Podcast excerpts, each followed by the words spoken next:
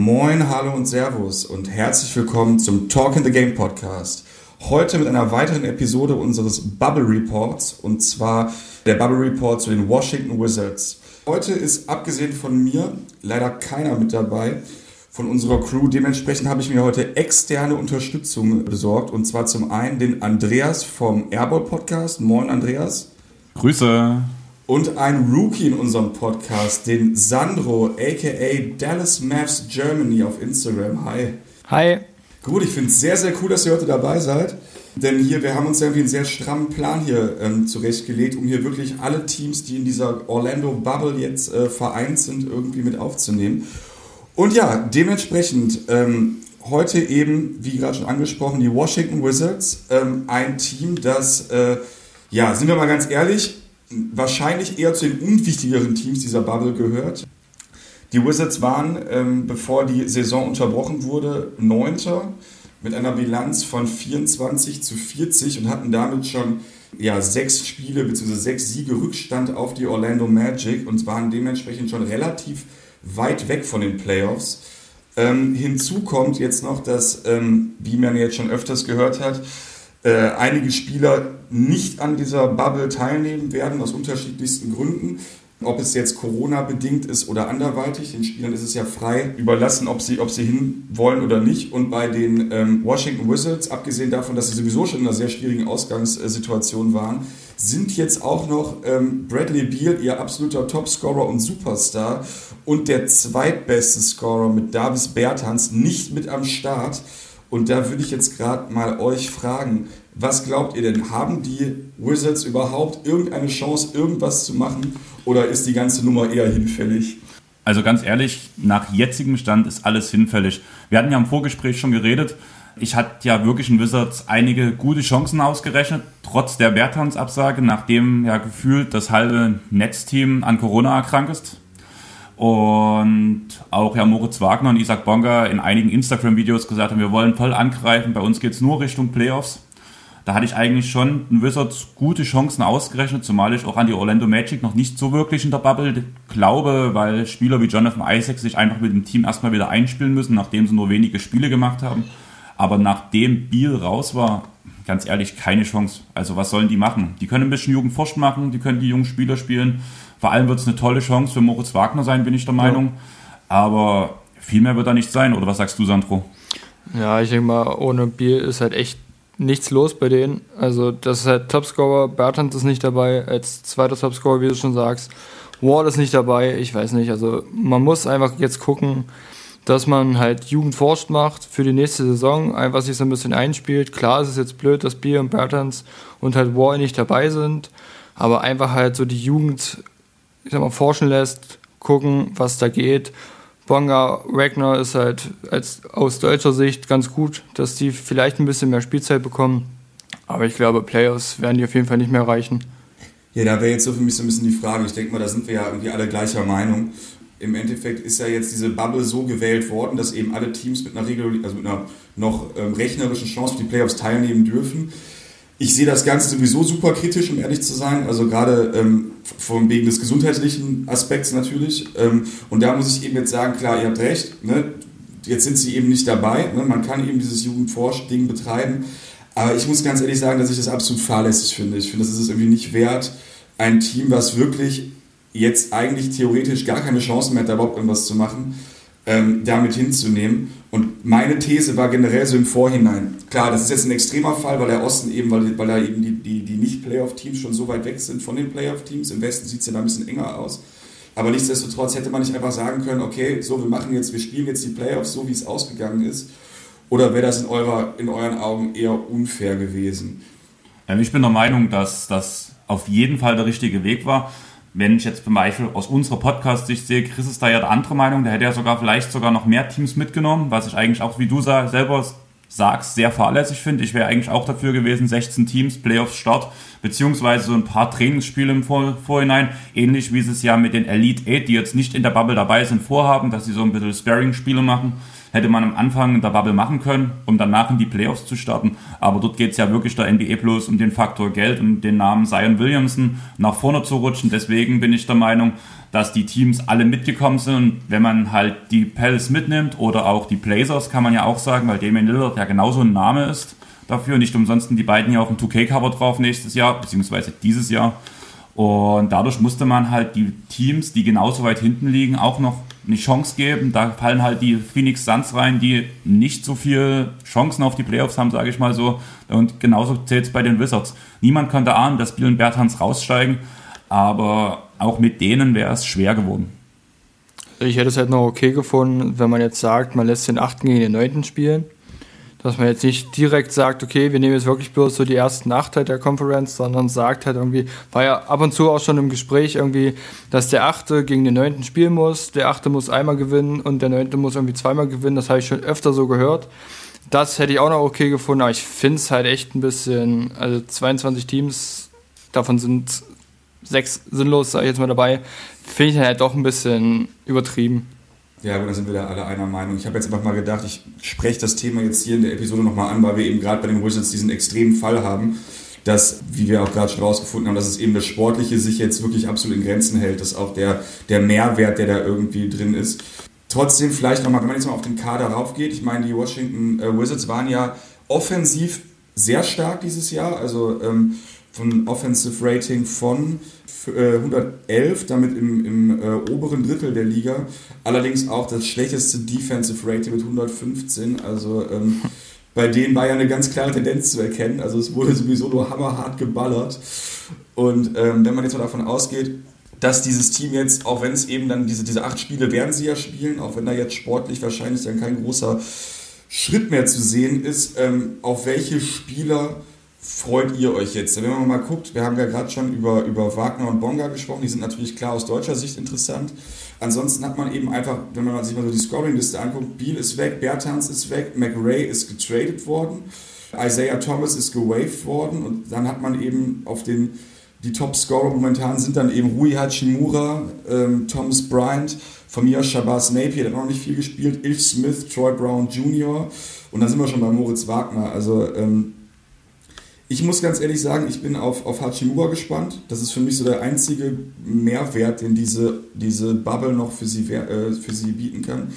Ähm, wie ist bei euch? Habt ihr auch Bock auf Hachimura? Habt ihr noch andere Leute so im Hinterkopf, von denen ihr so denkt, hey, die könnten da vielleicht was zeigen oder es wäre mal interessant zu sehen, was sie zu leisten sind, imstande zu leisten sind? So. Also ich bin halt ehrlich, ich bin auch komplett deiner Meinung. Also halt aus deutscher Sicht halt noch äh, Mo und Isaac, aber sonst halt eigentlich nur Hachimura.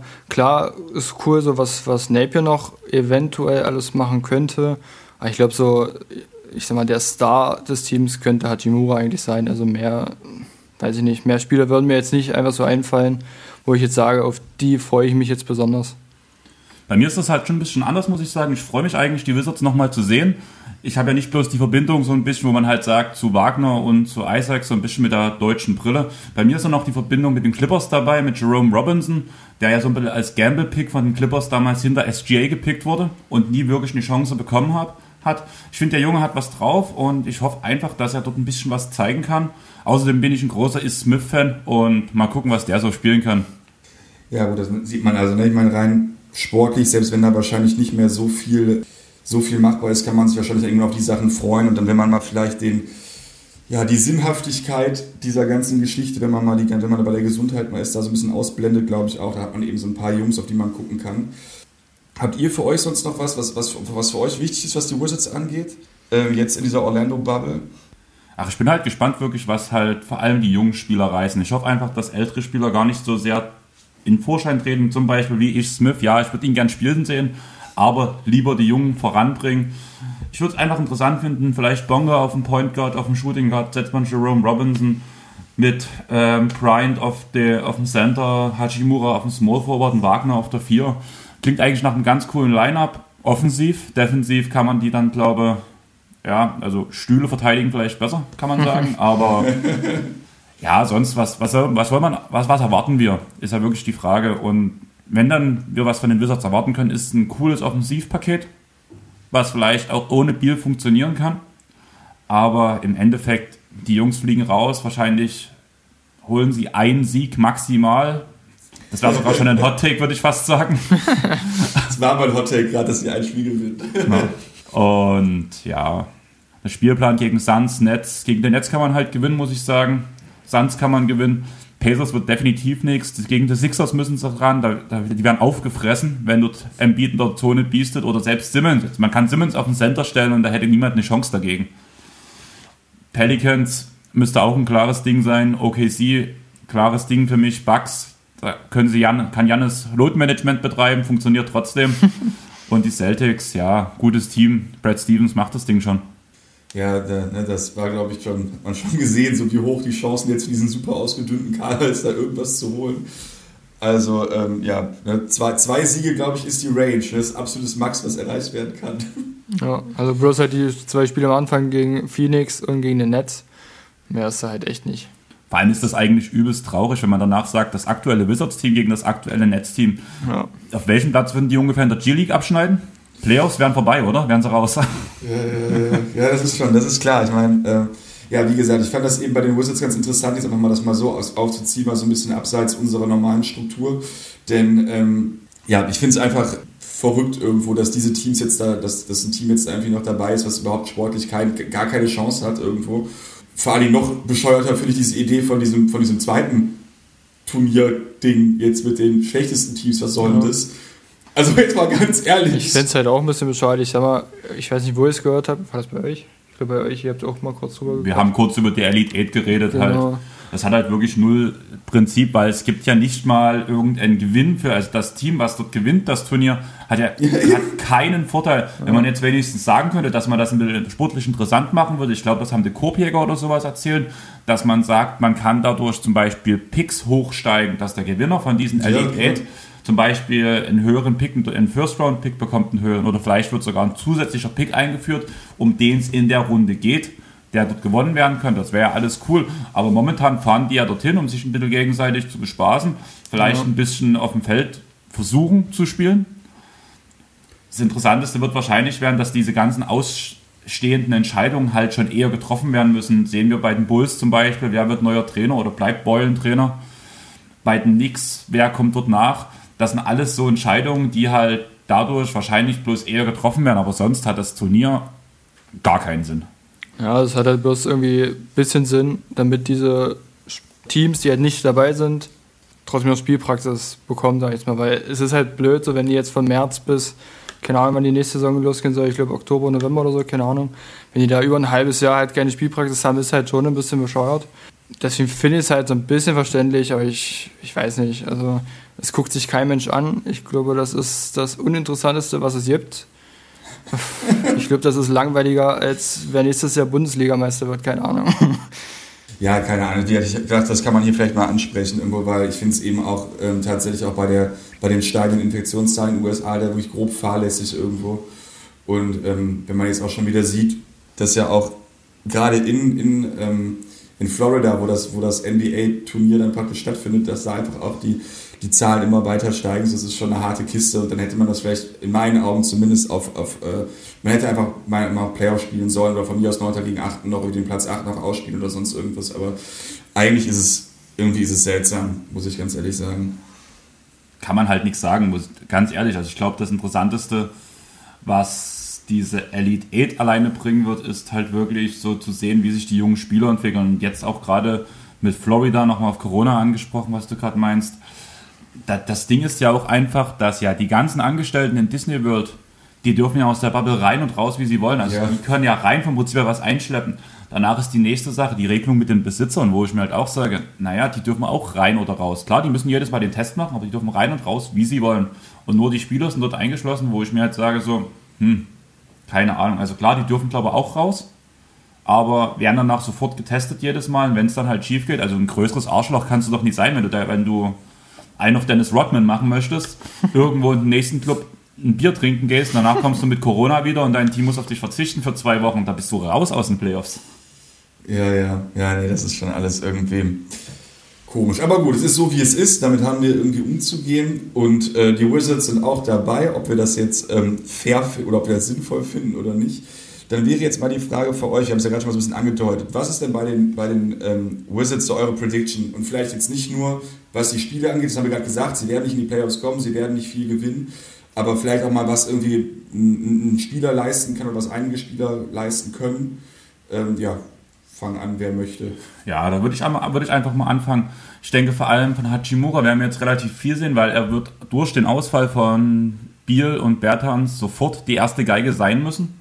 Und ich denke auch, dass er danach, das ist so ein geheimer, sag ich mal, wenn man jetzt von, rein von der Bubble ausgeht, ist es für mich so ein MIP-Kandidat in innerhalb der Bubble, der seine Zahlen nochmal extrem hochsteigen könnte. Klar, die Effizienz, wird, Effizienz von ihm wird sinken, die war auch vorher schon nicht die beste, aber aus gefühlt 15 Würfen werden wahrscheinlich 30 mit einer Wurfquote von 40 Prozent ungefähr. Und von daher sehe ich das halt schon als sehr interessant, was dieser Junge bringen wird. Danach würde ich halt gern sehen, was Bonga macht und Moritz Wagner, einfach um diesen Scoring-Output, der höher kommt, nachzuvollziehen. Genau, also ich, ich finde halt auch so Hajimura, Bonga und äh, Wagner am interessantesten einfach, das Trio. Äh, halt allgemein schauen, was geht. Die müssen halt jetzt mehr Spielpraxis finden. Äh, ich finde, man hat halt auch bei, bei äh, Mo gemerkt, so bei den Lakers hat er nicht gespielt. Er wird jetzt langsam besser bei, äh, bei Washington, weil er halt mehr Spielpraxis bekommt. Klar, er macht immer noch ein paar Fehler. Vielleicht manchmal auch ein paar zu viel. Ähm, darüber lässt sich ja streiten. Aber man merkt halt, er geht halt die Kurve nach oben und deswegen, ich finde halt so diese drei finde ich halt mit am, in, am interessantesten. Ja, da habe ich glaube ich auch nicht viel zu, hinzuzufügen. Also eventuell noch, ich weiß nicht, Troy Brown Jr. vielleicht, aber ja, so richtig spannend ist er, finde ich den auch nicht. Aber vielleicht, es wäre so einer, wo man auch mal sagen kann, dass er vielleicht so auf 13, 14 Punkte mal hochgehen könnte, vielleicht mal ein High-Scoring-Game hat. Ähm, genau, aber ich denke, das ist auch genau das, worauf wir uns jetzt irgendwie viel mehr ist zu den Washington Wizards aber wirklich nicht zu sagen. Ne? Es werden acht Spiele, es werden, es werden viele Niederlagen hageln. Ja, und ich denke, das sind die drei Jungs, die man sich angucken kann ähm, und die jetzt eben, ja, sind wir mal ganz ehrlich, das wird ja auch ein, das wird ja ein reines Geganne bleiben. Ich kann mir nicht vorstellen, dass sie jetzt anfangen, ein defensives Konzept zu entwickeln, sondern da wird einfach jetzt geballert, wie es geht. Und ähm, ja, dann vielleicht wirklich nochmal zum Abschluss heute sehr kurz, weil eben zu den Washington Wizards einfach nicht so viel zu erzählen ist. Ähm, ja, euer Hot Take, was ist das äh, aufregendste, coolste, was ihr euch vorstellen könnt, was passiert? Das aufregendste, coolste für mich wäre wirklich, wenn Jerome Robinson den Starting-Spot kriegt. Einfach weil ich dem Jungen das zutraue, weil ich bei den Clippers viel gesehen habe von ihm, die Anlagen gut finde, aber wenn du halt einen Beverly und einen SGA als klare erste Position hattest, danach mit einem Lou Williams, mit einem Landry Shamet, da kam der Junge halt nicht dran vorbei, aber jetzt gerade bei den Wizards, wenn er sich jetzt endlich einen Dreier komplett drauf packt, phasenweise ging es, der war bei den Clippers immer extrem tricky, aber mhm. gerade jetzt ohne Druck, weil ganz ehrlich, die Jungs brauchen sich keinen Druck machen, weil es geht um nichts. Dann kann er einfach mal befreit aufspielen und ich hoffe einfach, dass der Junge sich entwickelt, weil ich den von Anfang an sogar mehr gefeiert habe als SGA, muss ich sagen. Okay, krass. Also so Summer League-mäßig und sowas, aber mm, mm. jetzt, ich bin voll für ihn und hoffe, dass, es wäre mein Hot Take, dass es in der Starting Five schafft innerhalb der Bubble. Nicht in nächster Saison, wenn die anderen wieder dabei sind, aber in der Bubble realistisch, bin ich der Meinung, mit den Leistungen, wenn er seinen Weg weitergeht. Und das wäre für mich das Schönste, was passieren könnte. Okay. Sandro, was bei dir? Äh, ja, ich mache jetzt einfach mal richtig viel Fantasy hier rein. Ich sage einfach, die Nets, die Nets kriegen in der Bubble noch ein paar Corona-Fälle rein. Werden, noch mehr? Ja, werden eliminiert, können nicht teilnehmen und Washington rutscht irgendwie in die Playoffs rein. Geil, mit, mit, mit acht Niederlagen. Ja. Genau, weil die Nets nicht mehr mitspielen können, weil sie nicht mehr die, die, die Minimalanzahl von Spielern haben. Ja, genau. okay, der ist auf jeden Fall super hot, der Take, definitiv. wenn das passiert, ey, wäre krass. Also dann äh, kannst du dir das über groß auf die Fahne schreiben, dass du das ja. wusstest. ähm, mein Hot Take ist, ähm, boah, das ist, ich, ich weiß nicht, ob es hot genug ist, deswegen gehe ich noch mal höher. Ich sage, in den acht Spielen macht Wagner im Schnitt über 19 Punkte. Ah, das ist auf jeden Fall hot, würde ich sagen. Ne? Weil es ist, es ist im Bereich des Möglichen so, die, die, der kann scoren, es, sind, es fehlen einfach 45 Punkte dadurch, dass Bertans und äh, Biel nicht dabei sind. Und es sind einfach nicht die Jungs da in meinen Augen, die das jetzt wirklich auffangen müssen. Und selbst wenn Hachimura auf 25 geht, sind immer noch ewig viele Punkte über. Und die Washington Wizards werden nicht viel Defense spielen. Es wird kein, keine 90 zu 70 Spiele geben. Und ähm, ich glaube, dass sie im Schnitt auf jeden Fall über 100 Punkte scoren werden. Und dann traue ich eben Wagner die 19 plus zu. Und Wäre was nice. denkst du aber, was Hachimura macht? Bitte? Hachimura, wie viele Punkte macht der im Schnitt? Ich kann mir vorstellen, dass Hachimura verdoppelt, dass er wirklich auf 25, 26 geht in den Spielen. Weil es muss ja irgendwer scoren. Genau, 26 also, ja. habe ich halt auch so im Blick bei 30 Würfen gefühlt im Spiel. Ja. Ineffizient, aber hoch. Genau, ja, das denke ich mal, wird man eh, eh über das ganze Team im Endeffekt sagen können. In den 80ern wäre er damit MVP geworden, weil niemand auf die, auf die äh, Quoten geguckt hat. Ja, das stimmt, aber das wird wohl heute nichts mehr werden. ich denke mal, also das wäre jetzt auch mein Take, dass Rui Hachimura nicht MVP dieser Saison wird. Überraschenderweise. Ähm, nee, schön. Aber gut, dann haben wir ja doch irgendwie den Wizards wenigstens noch mal eine Folge gewidmet irgendwie, auch wenn da einfach jetzt gar nicht mehr so viel zu erzählen war. Und äh, ja, ich bedanke mich ganz herzlich für eure Teilnahme und für eure coolen Beiträge. Und äh, ja, wir werden uns ja noch in den nächsten Folgen wiederhören. Und deswegen nochmal, ja, danke für alles und ciao, macht's gut da draußen. Ciao, Tschüss.